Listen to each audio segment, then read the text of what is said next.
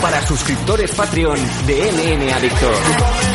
Hola, hola, hola, ¿cómo estáis amigos? ¿Cómo estáis suscriptores? ¿Cómo estáis todos? MM Adictos, venimos con el programa de entre semana para traeros las previas de UFC y también, por qué no decirlo, esta semana también de Combate Américas. Fijaros si teníamos eh, cosas para decir en el programa anterior, pero bueno, pues hicimos esa especie de, de, puerta alternativa en donde todo el mundo se lo pasó muy bien. Por lo visto ha tenido muy buena aceptación el programa. Os agradecemos de verdad que nos lo hagáis saber. Y joder, que se nos olvidó eh, comentar, ya comentamos lo de Darwin, pero no comentamos que este fin de semana también es Combate Américas y por ende también Oscar Suárez peleando en la CAR de, del evento de San Antonio. Pero bueno, antes de todo, Nathan, ¿cómo estamos? Mm, bueno, vamos a ver, ¿no? Porque yo es que, la verdad, yo no le doy ninguna velocidad a los anuncios de Combate América hasta que el combate ocurre. Madre mía. Sí, no, porque es que ya es tradición, porque ya sé que hay veces que no. que parece que sí y luego no. Entonces te queda un poco como diciendo, pero bueno, aquí qué, qué puñetas pasa, ¿no? ¿Mm? Entonces ante la, ante la duda, lo mejor ya te digo que es esperar. Pero bueno, vamos ¿Mm? a ver. Parece que de momento este hombre Oscar Suárez va a pelear.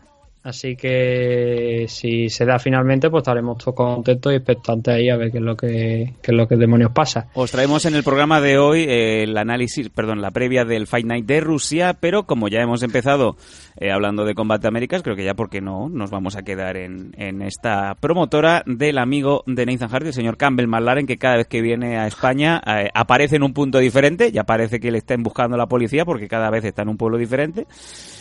Y eh, bueno, nos ha montado aquí un evento que fuera de, de los eh, luchadores que tenemos acostumbrados, esos que están bajo el radar, con, sí, muchos luchadores latinos de importante relevancia, por ejemplo Costa Rica, con la presencia de André Barquero en el, en el estelar contra Eduardo Alvarado Osuna. Osuna, el negrito de ojos claro. Eh, tenemos algún que otro luchador interesante. El propio Oscar Suárez, Yacaré, nuestro, nuestro luchador canario, con un récord de cuatro victorias eh, por tan solo tres derrotas, enfrentándose a Chris Cortez en la main en 130 libras. Vamos a hablar primero del combate de Oscar.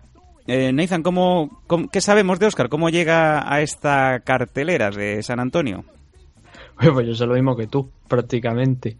Es decir, eh, esto equivale a... no tengo ni, ni, idea. Sé que tenía la pelea programada para hace un par de semanas. Iba a ser en octubre, pero se retrasó como vienen retrasándose la última pelea de, los, luchadores españoles en Combate América y finalmente ha acabado aquí.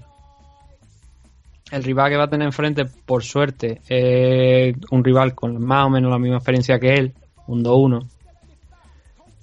Pero entiendo que este chico, aunque no lo tengo por aquí, lo he visto que ha peleado en, aparte de King of the Cage, en amateur, eh, aparte de, estamos hablando de Chris Cortez, de King of the Cage, también veo que ha estado peleando en una Fight Night que de vez en cuando organiza el, el Jackson Wink, el gimnasio de Greg Jackson y Winklejohn. Y, y ahí, participan algunos luchadores de también de la de, del gimnasio, porque he visto a Celine Haga alguna vez participar en un Fight Night de eso. Entonces entiendo que eh, puede ser que este chico entrene en el en el gimnasio de Greg Jackson. La verdad es que no lo sé, no lo sé, pero los datos que estábamos viendo aquí, por ejemplo, en Topology son eso. Es bastante difícil, ¿no? A veces conseguir. Albuquerque está en Texas, ¿verdad? ¿O, o lo he soñado yo? Uh -huh. Sí, ¿no? Sí, sí. Así es. Sí, no, pues, pues es que veo que pelea, que, que pelea por Texas.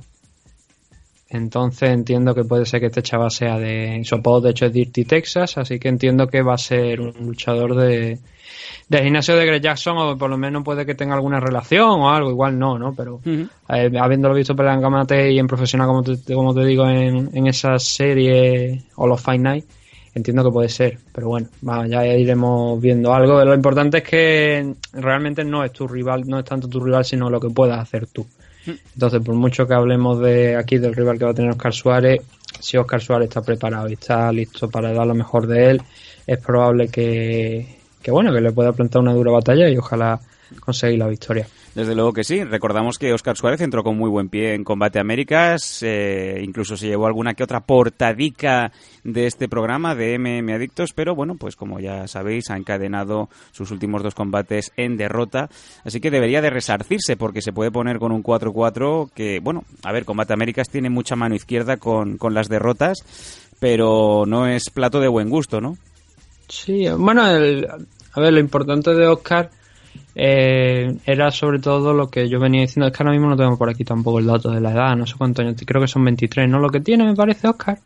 Pueden ser eso, 22 o 23 me parece que tiene ya. Pues nosotros le hicimos ya la entrevista hace un... No tengo los datos delante, pero sí. Creo que un año, un par de añitos me parece que le hicimos la entrevista. 22, 23 añitos, es un, eh, vamos, un pipiolo. Es que no, no, recuerdo qué, qué, edad tiene ahora mismo exactamente Oscar, pero vaya, que anda en esa... En, ese, en esas edades, que no, no, hay, no tiene mucho más. Entonces, eh, lo importante es la evolución, ¿no? Como, como lo, hemos ido viendo. Y yo lo he ido viendo bien. Bueno, no, estoy mirando aquí, mira, 19 años tenía en 2017, decir que tendrá 21 o 22, dependiendo si los ha cumplido ya o, o no. Todavía, mira, lo habíamos puesto más edad. Entonces todavía más a nuestro favor, ¿no? El comentario que estaba diciendo de que lo importante es la evolución que vaya teniendo poco a poco, ¿no?